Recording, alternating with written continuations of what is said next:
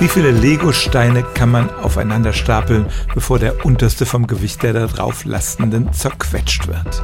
An einer englischen Universität hat man tatsächlich das Experiment gemacht. Und zwar nicht mit einem riesigen Turm von Legosteinen, nein, man hat den Druck auf einen Lego-Vierer durch eine hydraulische Presse simuliert. Im Durchschnitt gab so ein Stein bei einer Kraft nach, die einem Gewicht von 432 Kilogramm entspricht. Und er zersprang dann auch nicht, sondern wurde aufgrund des Drucks weich und verformte sich. Und weil Legosteine so leicht sind, entspricht diese Kraft einem Turm von 375.000 Legosteinen und der hätte eine Höhe von dreieinhalb Kilometern.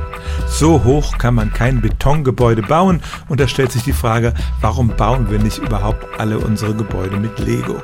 Und dazu kann man sagen, das wäre erstens teuer, andere Baumaterialien sind erheblich billiger und so perfekt sind die Lego-Steine auch nicht. Sie halten, wie gesagt, einen ziemlich hohen Druck stand, aber wenn sie nicht miteinander verklebt sind, dann sind sie durch Kräfte gefährdet, die von der Seite kommen. Schon ein starker Sturm könnte so ein Lego-Haus zum Einsturz bringen.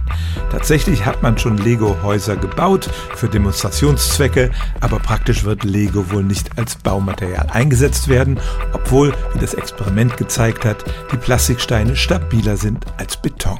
Stellen auch Sie Ihre alltäglichste Frage unter stimmtz.radio1.de.